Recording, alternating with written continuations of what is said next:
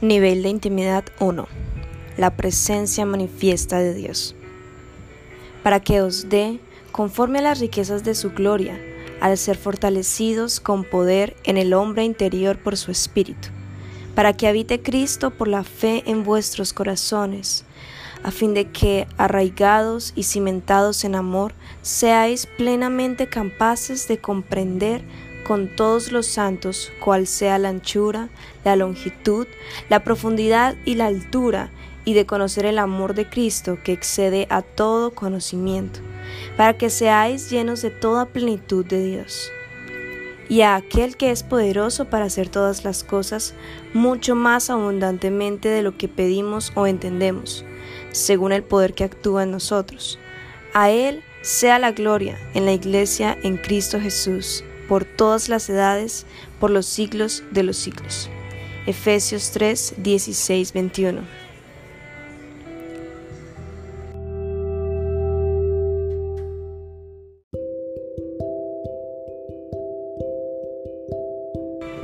Primer capítulo. Parece que algo falta. Recuerdo el vacío que sentí en 1976 siendo una nueva creyente, cuando pude darme cuenta de que al hacer las cosas correctas me brindaba una felicidad pasajera, pero no el gozo y la satisfacción plenos.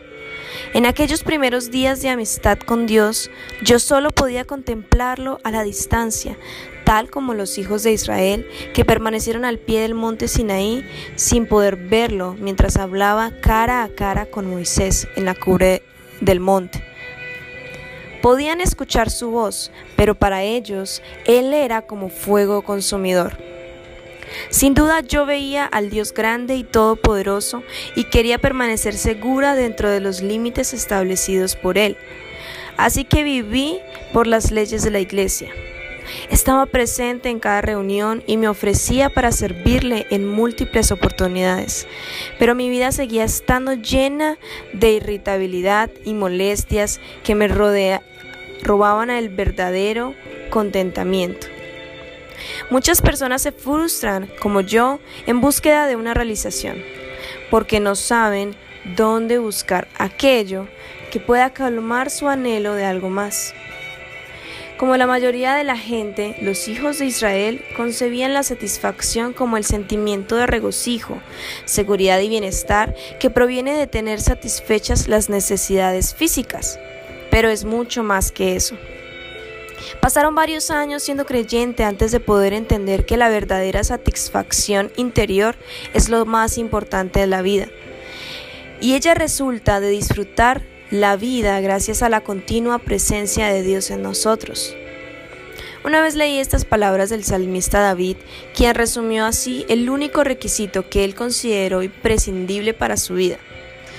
Una sola cosa le pido al Señor, y es lo único que persigo, habitar en la casa del Señor todos los días de mi vida para contemplar la hermosura del Señor y recrearme en su templo. Salmo 27.4, nueva versión internacional. David había tenido muchas oportunidades de disfrutar de sus propios méritos y sentirse interiormente satisfecho. Investido del poder de Dios, había matado un león y un oso con sus propias manos, y luego a un imponente gigante, armado únicamente con una honda y cinco piedras lisas. Dios escogió a ese compositor ungido para ser rey de Israel, aunque era el hermano menor de una familia de varones, todos los cuales eran mucho más destacados que él obtuvo fama y riqueza y la gente pudo haber creído que ese era el sustento de su satisfacción interior. La búsqueda incesante de Dios por David, incluso después de experimentar su presencia a través de muchos acontecimientos extraordinarios de su vida, me hizo confiar en que quedaba mucho más de Dios por conocer que lo que conocía hasta entonces.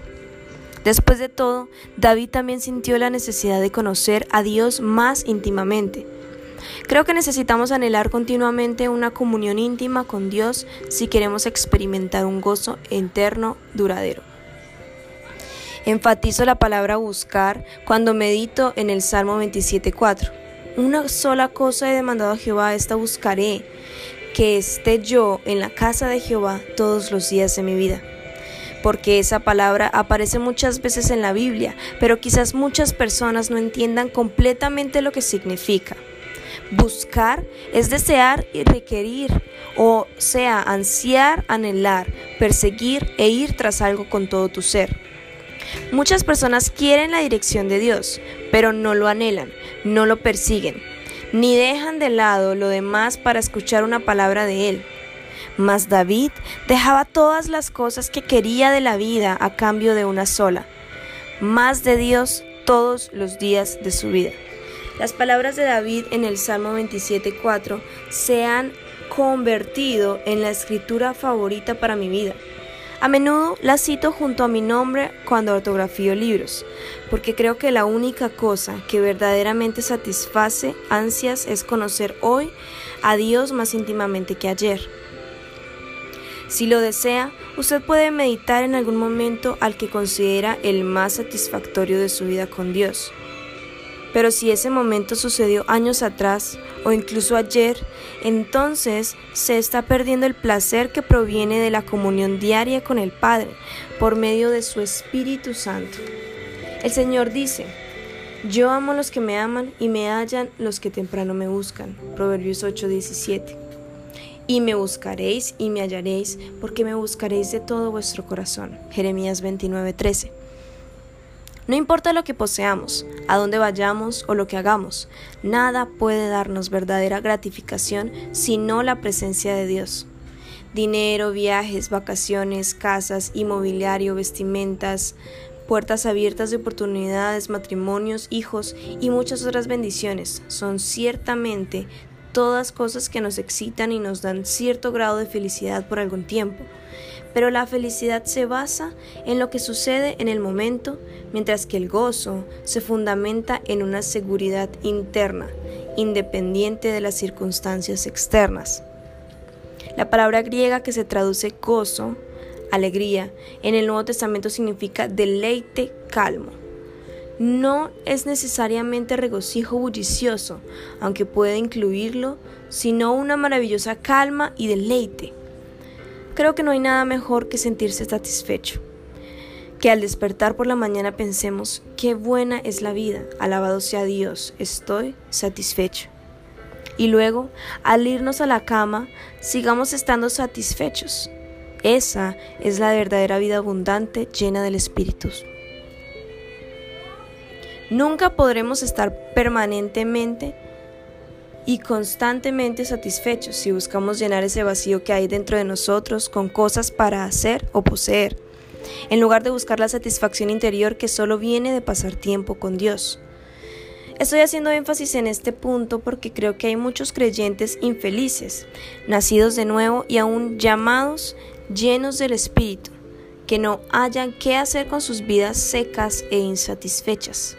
Digo llamados entre comillas, porque ser llenos es mantenerse llenos del Espíritu de Dios, reconociéndolo en todos sus caminos y buscando de Él diariamente. La palabra de Dios dice, antes bien ser llenos del Espíritu. Efesios 5:18. Y esto implica que sea siempre, en cualquier momento, diariamente. Nuestros estómagos no pueden mantenerse llenos si no seguimos comiendo y bebiendo.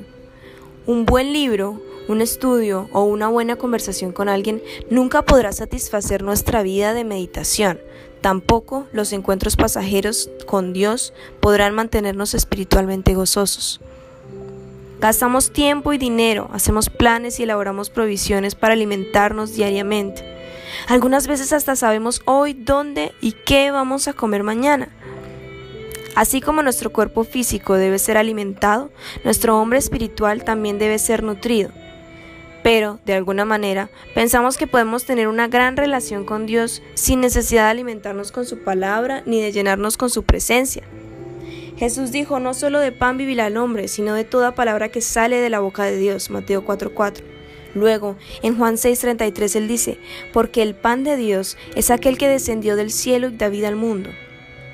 Así que estamos privándonos de la provisión más importante de la vida, ese pan diario que viene de Dios. Hemos sido creados para disfrutar de una relación viva y vital con Dios.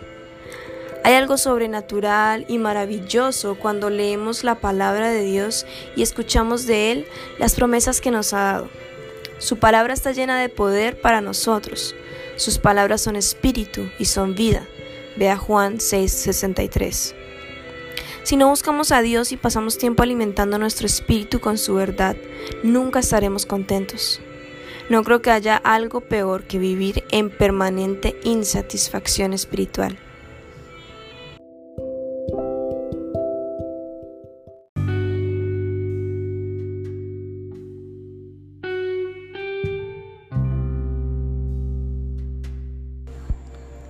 La relación requiere compromiso.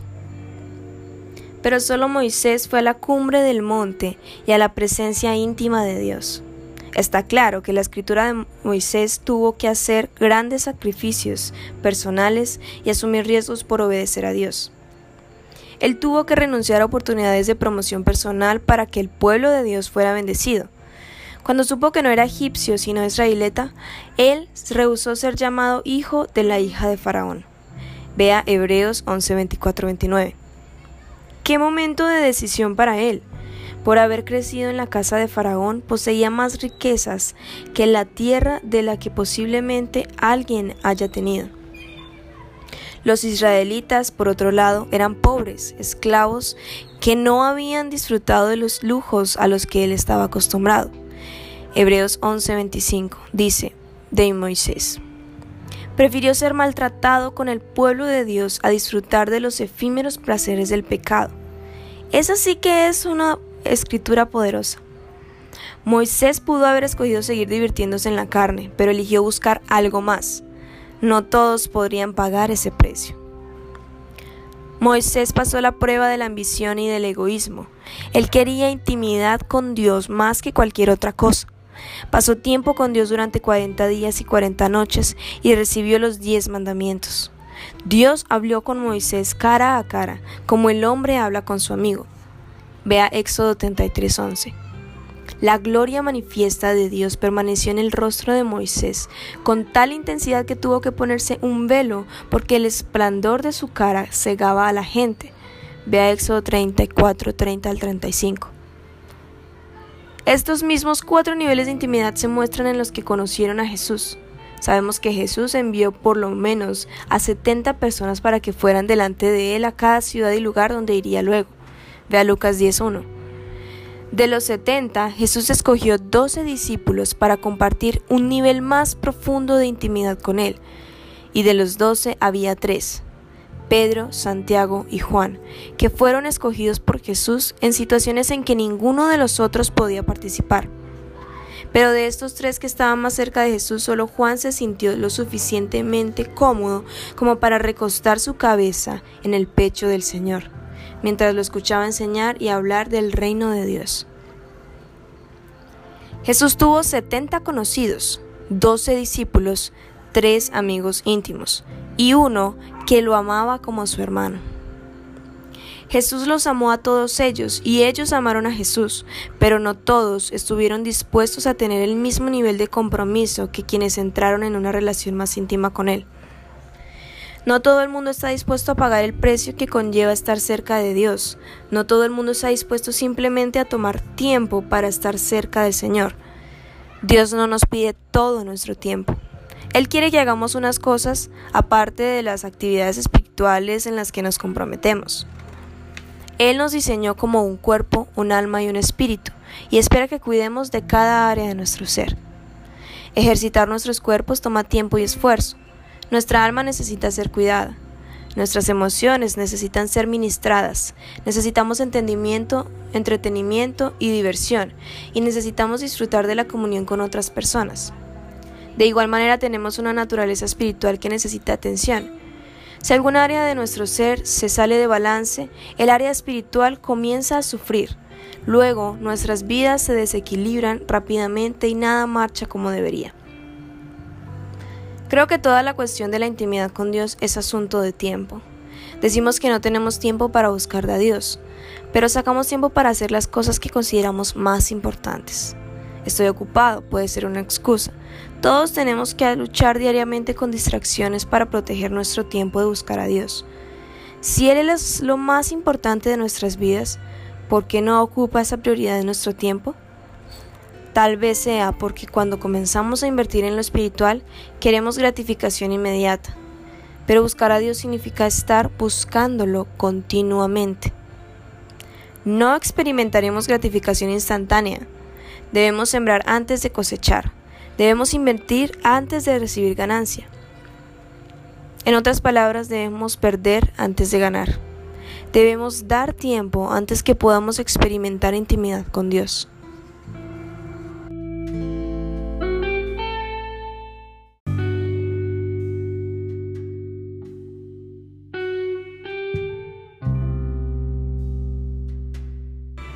Primer capítulo. Parece que algo falta. Recuerdo el vacío que sentí en 1976, siendo una nueva creyente, cuando pude darme cuenta de que al hacer las cosas correctas me brindaba una felicidad pasajera, pero no el gozo y la satisfacción plenos. En aquellos primeros días de amistad con Dios, yo solo podía contemplarlo a la distancia, tal como los hijos de Israel que permanecieron al pie del monte Sinaí sin poder verlo mientras hablaba cara a cara con Moisés en la cubre del monte. Podían escuchar su voz, pero para ellos Él era como fuego consumidor. Sin duda yo veía al Dios grande y todopoderoso y quería permanecer segura dentro de los límites establecidos por Él. Así que viví por las leyes de la iglesia. Estaba presente en cada reunión y me ofrecía para servirle en múltiples oportunidades, pero mi vida seguía estando llena de irritabilidad y molestias que me robaban el verdadero contentamiento.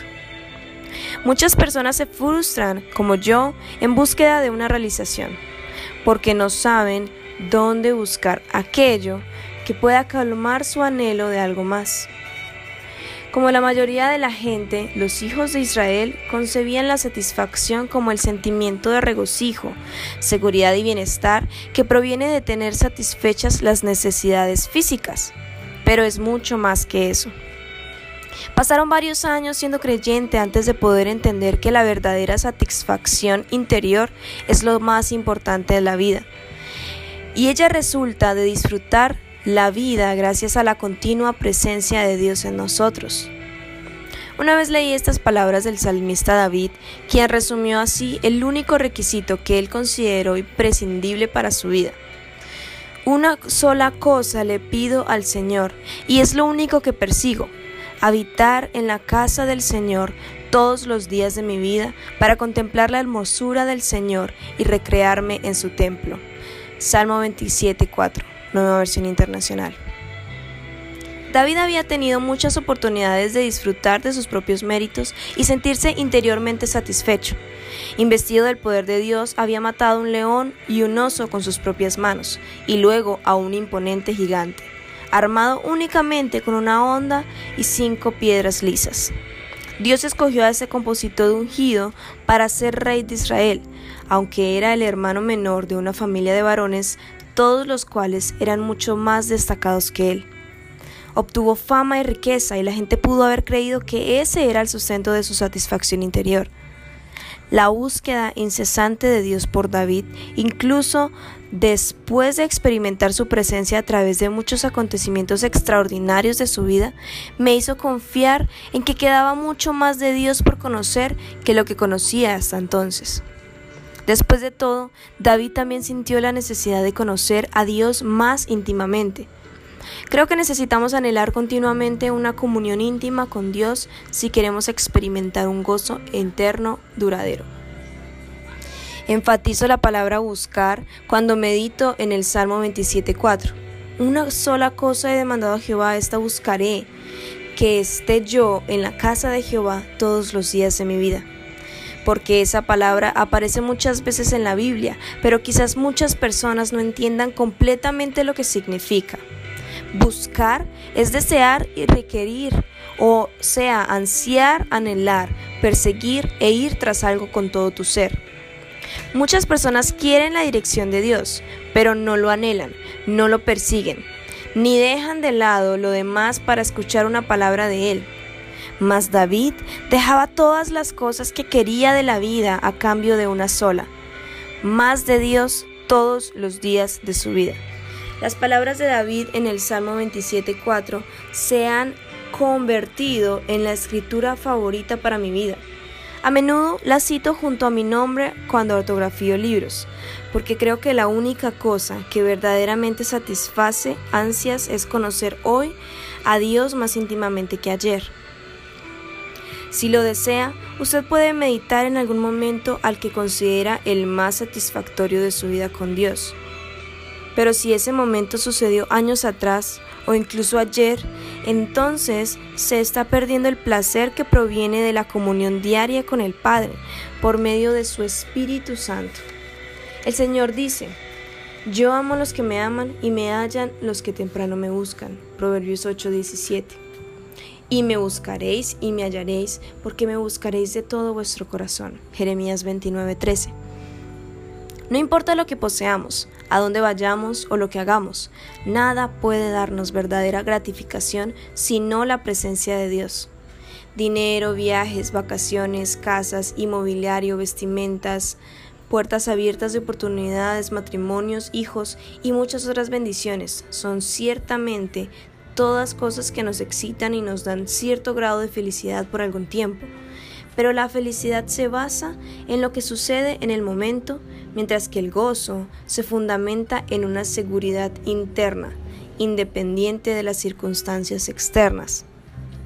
La palabra griega que se traduce gozo, alegría, en el Nuevo Testamento significa deleite calmo.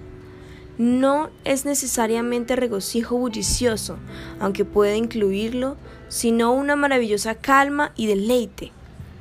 Creo que no hay nada mejor que sentirse satisfecho que al despertar por la mañana pensemos, qué buena es la vida, alabado sea Dios, estoy satisfecho.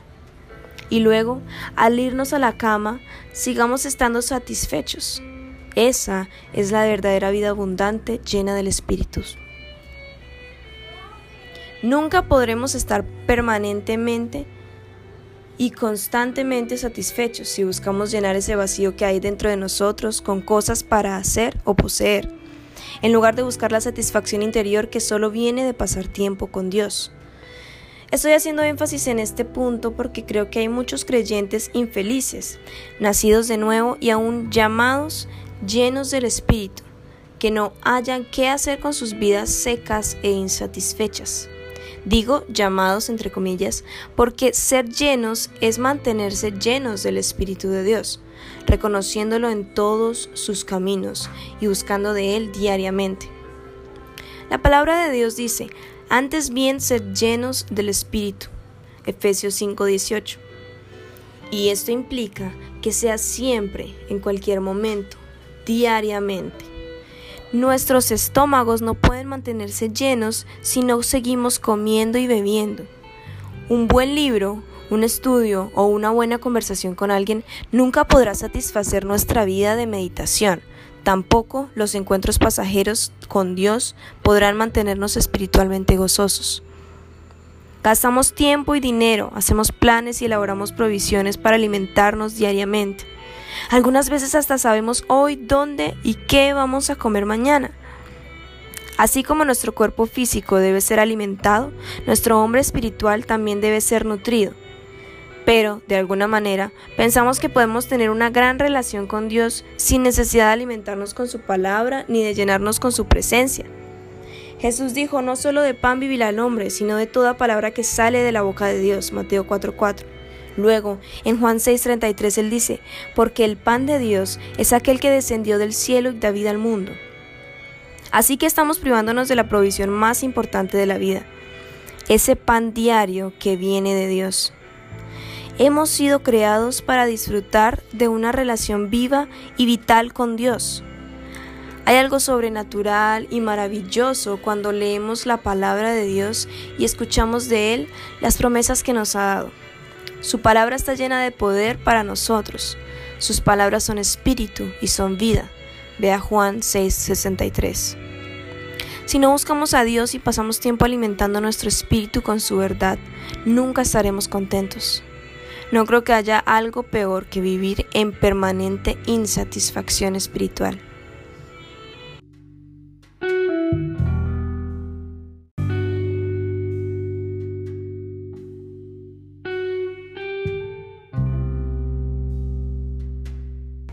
Confíe completamente en Dios. Recuerdo cuando el Señor me dijo que renunciara a mi trabajo de tiempo completo, donde ganaba tanto dinero como mi esposo. Además, yo era el jefe, así que disfrutaba de muchos beneficios por mi alta posición. Pero el Señor comenzó a tratar conmigo, diciendo, vas a tener que olvidarte de eso y te quedarás en casa para prepararte para el ministerio.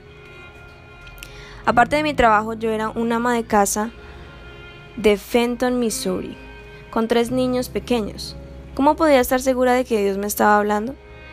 Dios trató conmigo una y otra vez, pero me atemorizaba dejar mi trabajo. Finalmente intenté llegar a un acuerdo con él proponiéndole, mira, no voy a trabajar más tiempo completo, sino tiempo parcial. Así que comencé a trabajar a tiempo parcial para una compañía porque tenía miedo de confiar plenamente en Dios. Dave y yo no reuníamos el mismo ingreso de antes, pero aprendimos a sobrevivir con la pequeña cantidad de dinero que ganábamos entre ambos. Tuvimos que eliminar algunos gastos para poder pagar nuestras cuentas, y eso estaba bien para mí. Me parecía un buen plan, pero no era el de Dios. Aprendí que Dios no quiere hacer tratos y terminé siendo despedida. No era el tipo de persona a quien se despide de un trabajo. Nunca antes lo había sido, siempre había estado encargada de algo. Era yo la que despedía a otras personas y ahora me había sucedido a mí. Después de perder mi empleo me hallé donde Dios siempre me había querido, dependiendo completamente de Él. Cuando no tuve más trabajo debí aprender a confiar en Dios para las pequeñas cosas como medias, ropa íntima, un sartén, paños para limpiar y los zapatos de mis hijos. Esta situación duró seis años y durante ese tiempo aprendí muchísimo sobre la fidelidad de Dios. Ahora Dave y yo tenemos que confiar en Dios con un nivel de fe más alto para que nos provea lo necesario para sostener nuestro ministerio. Si no hubiera tres atravesado esos años de prueba de esforzarme en fe, no podría estar donde me encuentro hoy. Muchas personas se dan por vencidas durante los años de prueba, Nunca superan sus pruebas, por lo que permanecen toda su vida caminando alrededor de las mismas montañas. Vea Deuteronomio 2.3. Quizás usted no entienda lo que le está ocurriendo ahora, pero más tarde comprenderá el propósito si se rehúsa a darse por vencido. No le estoy diciendo que renuncie a su trabajo para lanzarse de lleno al ministerio. Solo le cuento esta historia para explicarle que mi esposo y yo no nos, no nos levantamos una mañana de la cama y comenzamos a trabajar para Dios con miles de personas en un ministerio internacional. La Biblia dice que Jesús ganó experiencia a través de lo que sufrió y fue equipado para su puesto como sumo sacerdote. Incluso él pasó por pruebas que lo ayudaron en unos años más tarde en su ministerio. Vea Hebreos 5, 5 al 10. Dios me dijo que renunciara a mi trabajo para que pudiera ganar experiencia confiando en Él para todo lo que necesitara. Pero por favor, no renuncie usted a su trabajo ni trate de hacer algo en la carne. Dios no le pide a cada persona que renuncie a lo que está haciendo, sino que Él debía enseñarme a vivir por fe para que ahora David y yo podamos tener una nueva, nuestra confianza en Él. Solo la experiencia puede equiparnos con la fe que necesitamos a diario para continuar haciendo lo que Dios nos ha llamado a hacer. En los primeros años de mi caminar con Dios, mi deseo de conocerlo creció a través de la vida de oración, por lo que le animo a usted para que ore si también ansía más de Él. Dios, si he hallado gracia ante ti, muéstrame tus caminos. Quiero pensar y ser como tú. Quiero conocerte a ti y el poder de tu resurrección. Ayúdame, Dios, a caminar en el fruto del Espíritu.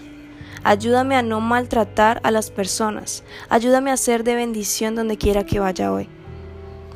He decidido que si cualquiera puede tener más de Dios, yo también quiero más.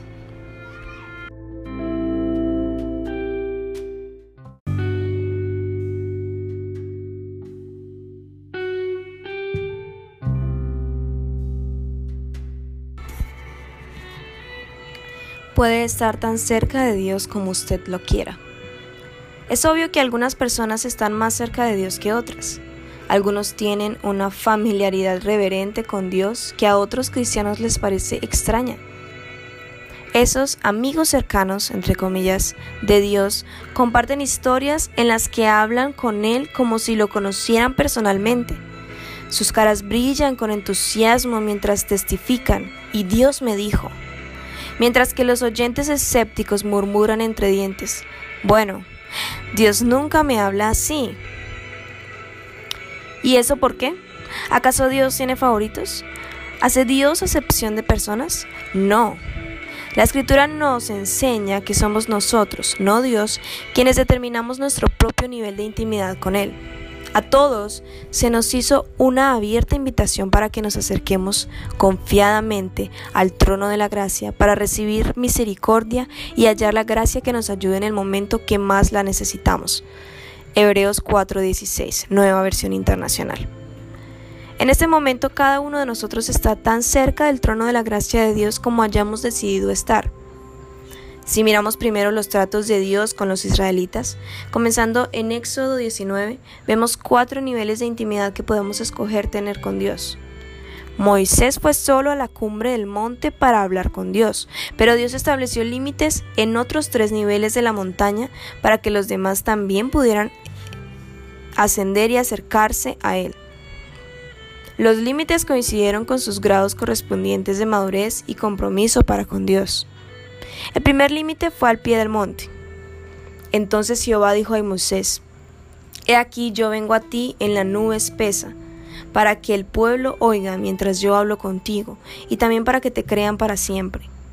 Y Moisés refirió las palabras del pueblo a Jehová, y Jehová dijo a Moisés, Ve al pueblo y santifícalos hoy y mañana, y laven sus vestidos y estén preparados para el día tercero, porque al tercer día Jehová descenderá a ojos de todo el pueblo sobre el monte Sinaí, y señalará hasta término al pueblo en derredor diciendo, Guardaos, no subáis al monte ni toquéis sus límites, cualquiera que tocar el monte de seguro morirá.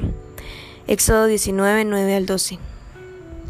Entonces el Señor invitó a Aarón, Nadab, Abiú y setenta de los ancianos de Israel para que subieran a su monte y adoraran a la distancia, marcando con eso un segundo nivel de relación con Dios.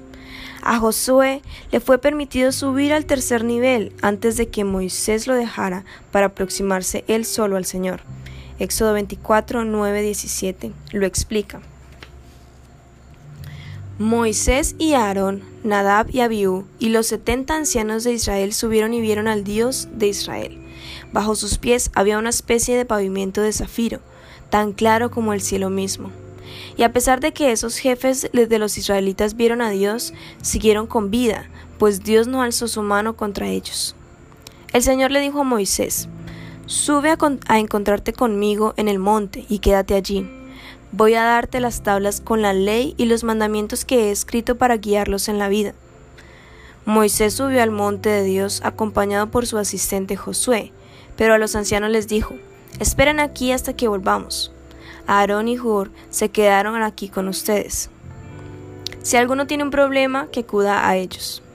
En cuanto Moisés subió, una nube cubrió el monte, y la gloria del Señor se posó sobre el Sinaí. Seis días la nube cubrió el monte. Al séptimo día desde el interior de la nube el Señor llamó a Moisés. A los ojos de los israelitas la gloria del Señor en la cumbre del monte parecía un fuego consumidor. Porque Dios dejaría a algunos llegar solo hasta cierto nivel de su presencia, permitiendo a otros ir más cerca y a otros como Moisés verlo cara a cara. En Éxodo 32 advertimos que el nivel de compromiso de cada grupo demostró para con Dios brinda un paralelo con el nivel de intimidad que cada uno de ellos experimentó en el monte de Dios. Nosotros decidimos cuán profundamente podemos entrar a su presencia, según nuestro nivel de obediencia a su instrucción en nuestras vidas. Cada uno de los que estaban en el primer límite, Dios les estaba diciendo, te voy a visitar, pero solamente puedes entrar en mi presencia hasta aquí. Y ellos estuvieron muy cómodos permaneciendo al pie del monte, donde se podía escuchar la voz de Dios mientras hablaba con Moisés. No se movieron más allá de sus límites porque Dios les parecía un fuego consumidor. Recuerda, este fue el mismo grupo de gente que más tarde donó sus joyas para hacer un becerro de oro a quien adorar, porque se cansaron de esperar que Moisés regresara del monte de Dios. Piensa en esto. Ellos adoraron las joyas que Dios les había dado cuando salieron de Egipto. Ve a Éxodo 32:16. Aarón estaba entre los sacerdotes y ancianos que ascendieron al segundo nivel y tuvieron el privilegio de ver la belleza de los pies de Dios. Ve a Éxodo 24:9-10. Aunque posteriormente ayudó a los israelitas a preparar un altar para sus sacrificios inmundos. Y sus hijos, Nadab y Abiú, quienes compartieron este encuentro con Dios más tarde, perdieron sus vidas por ofrecer a Dios un sacrificio no autorizado. Vea números 3.1. A Josué, el asistente de Moisés, le fue permitido ascender al tercer nivel de intimidad con Dios y allí lo vio entrar en la nube de la presencia divina. Podemos apreciar la humildad de Josué y su consagración al, al servicio del Señor cuando lo observamos asistir fielmente a Moisés donde quiera que él lo necesitara. Cuando Josué no estaba cumpliendo algún encargo de Moisés, podían encontrarlo en medio del tabernáculo. Ve a Éxodo 33, 10, 11. Él fue uno de los doce espías enviados a la tierra prometida y uno de los dos que regresaron con un buen informe de fe en la capacidad de Dios para darles la tierra. Ve a números 13. Dios escogió a Josué para reemplazar a Moisés cuando llegó el tiempo de que el pueblo entrara a la tierra que les había prometido.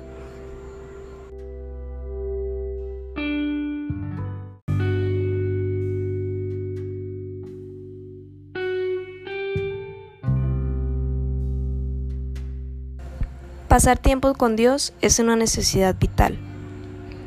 Quizás tengamos que tratar severamente con nuestra carne para resistir el espíritu de pasividad que trata de impedirnos crecer en el conocimiento de Dios. El compromiso de pasar tiempo con Dios es tan serio como cualquier otra responsabilidad que podamos tener. La palabra de Dios dice, el corazón me dice, buscad su rostro, y yo, Señor, tu rostro busco. Salmo 27.8, nueva versión internacional. Dios promete, me buscarán y me encontrarán cuando me busquen de todo corazón.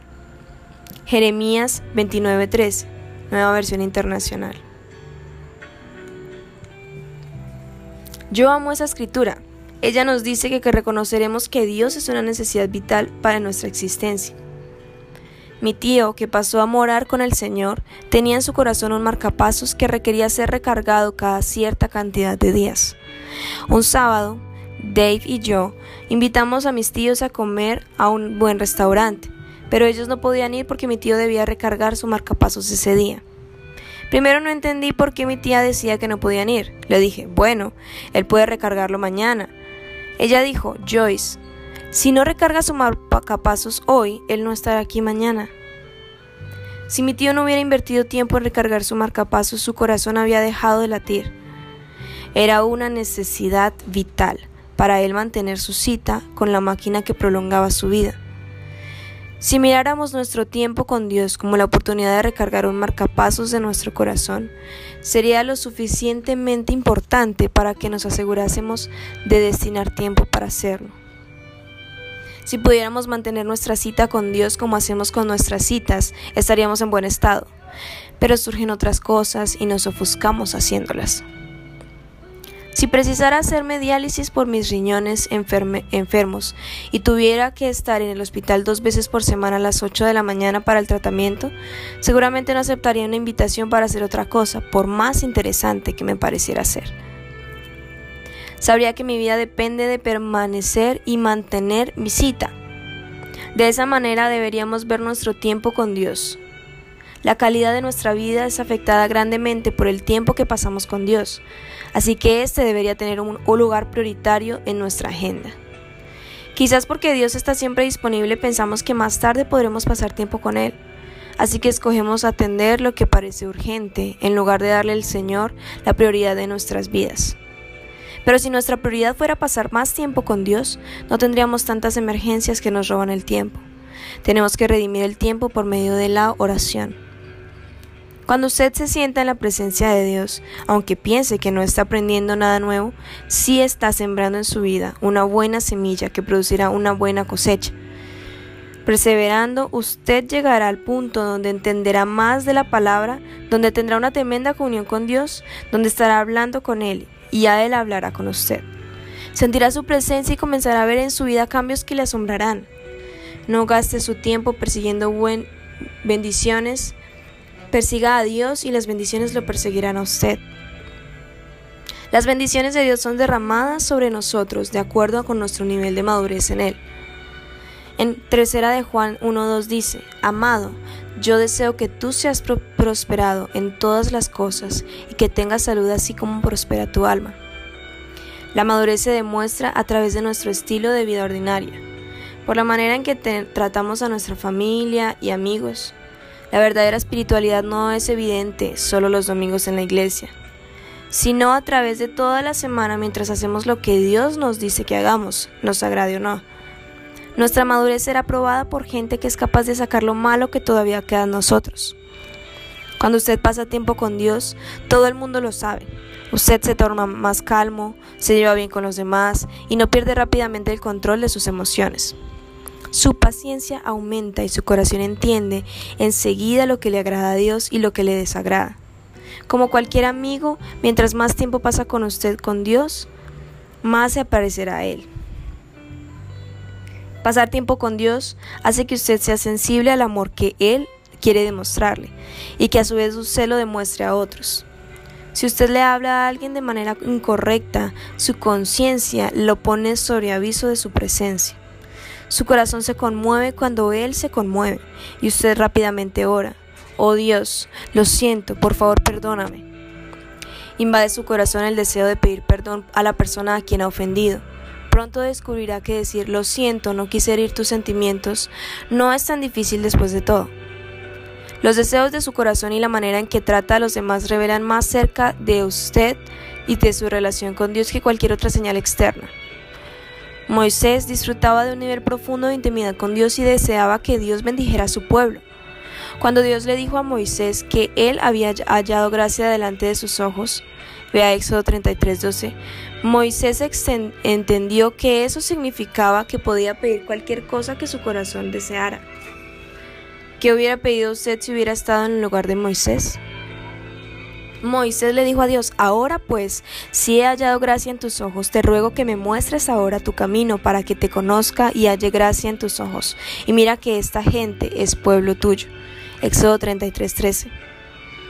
Moisés había visto a Dios ejecutar los más grandes milagros de la historia, pero aún así quería aprender más sobre los caminos de Dios para seguir gozando del favor del Señor.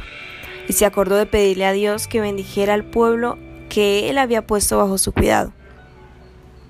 Quedarse en un mismo nivel de intimidad con Dios se vuelve insatisfactorio.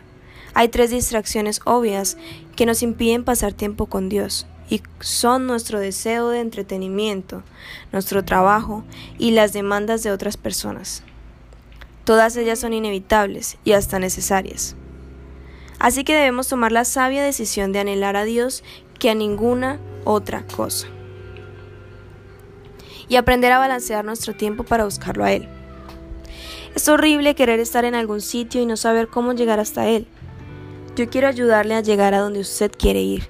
Las personas leen libros y van a seminarios para aprender a tener vidas exitosas, alcanzar promociones y disfrutar de mejores relaciones.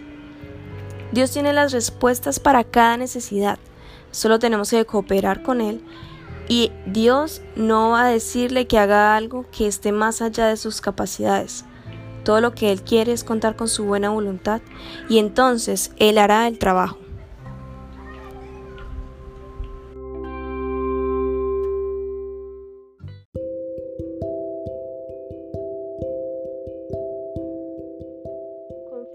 completamente en Dios.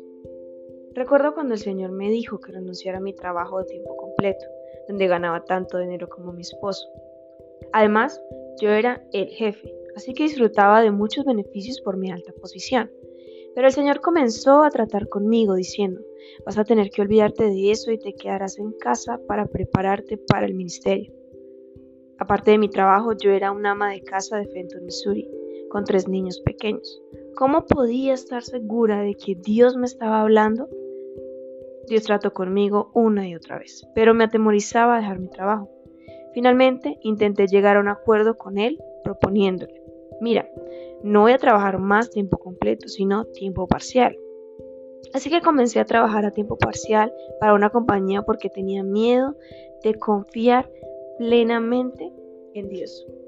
David y yo nos reuníamos el mismo ingreso de antes, pero aprendimos a sobrevivir con la pequeña cantidad de dinero que ganábamos entre ambos. Tuvimos que eliminar algunos gastos para poder pagar nuestras cuentas y eso estaba bien para mí. Me parecía un buen plan, pero no era el de Dios. Aprendí que Dios no quiere hacer tratos y terminé siendo despedida. No era el tipo de persona a quien se despide de un trabajo. Nunca antes lo había sido. Siempre había sido encargada de algo. Era yo la que despedía a las personas y ahora me había sucedido a mí. Después de perder mi empleo, me hallé donde Dios siempre había querido que estuviera, dependiendo completamente de Él. Cuando no tuve más trabajo, debí aprender a confiar en Dios para las pequeñas cosas como medias, ropa íntima, un sartén, paños para limpiar y los zapatos de mis hijos. Esta situación duró seis años y durante ese tiempo aprendí muchísimo sobre la fidelidad de Dios. Ahora David y yo tenemos que confiar en Dios con un nivel de fe más alto para que nos provea lo necesario para sostener nuestro ministerio. Si no hubiera atravesado esos años de prueba y de esforzarme en fe, no podría estar donde me encuentro hoy. Muchas personas se dan por vencidas durante los años de prueba, nunca superan sus pruebas, no por lo que permanecen toda su vida caminando alrededor de las mismas montañas. Ver Deuteronomio 2.3. Quizás usted no lo entienda lo que le está sucediendo ahora, pero más tarde comprenderá el propósito si se rehúsa a darse por vencido. No le estoy diciendo que renuncie a su trabajo para lanzarse de lleno al ministerio. Solo le cuento esta historia para explicarle que mi esposo y yo no nos levantamos una mañana de la cama y comenzamos a trabajar para Dios con miles de personas en un ministerio internacional. La Biblia dice que Jesús ganó experiencia a través de lo que sufrió y fue equipado para su puesto como sumo sacerdote. Incluso él pasó las pruebas, que lo ayudaron años más tarde en su ministerio. Vea Hebreos 5, 5 al 10. Dios me dijo que renunciara a mi trabajo para que pudiera ganar experiencia confiando en Él para todo lo que necesitara. Pero, por favor, no renuncie usted a su trabajo ni trate de hacer algo en la carne. Dios no le pide a cada persona que renuncie a lo que está haciendo, sino que Él debía enseñarme a vivir por fe, para que ahora David y yo podamos poner toda nuestra confianza en Él. Solo la experiencia puede equiparnos con la fe que necesitamos a diario para continuar haciendo lo que Dios nos ha llamado a hacer. En los primeros años de mi caminar con Dios, mi deseo de conocerlo creció a través de la vida de oración, por lo que le animo a usted para que ore si también ansía más de Él. Dios, si he hallado gracia ante ti, muéstrame tus caminos. Quiero pensar y ser como tú. Quiero conocerte a ti y el poder de tu resurrección. Ayúdame, Dios, a caminar en el fruto del Espíritu. Ayúdame a no maltratar a las personas. Ayúdame a ser de bendición donde quiera que vaya hoy. He decidido que si cualquiera puede tener más de Dios, yo también quiero más.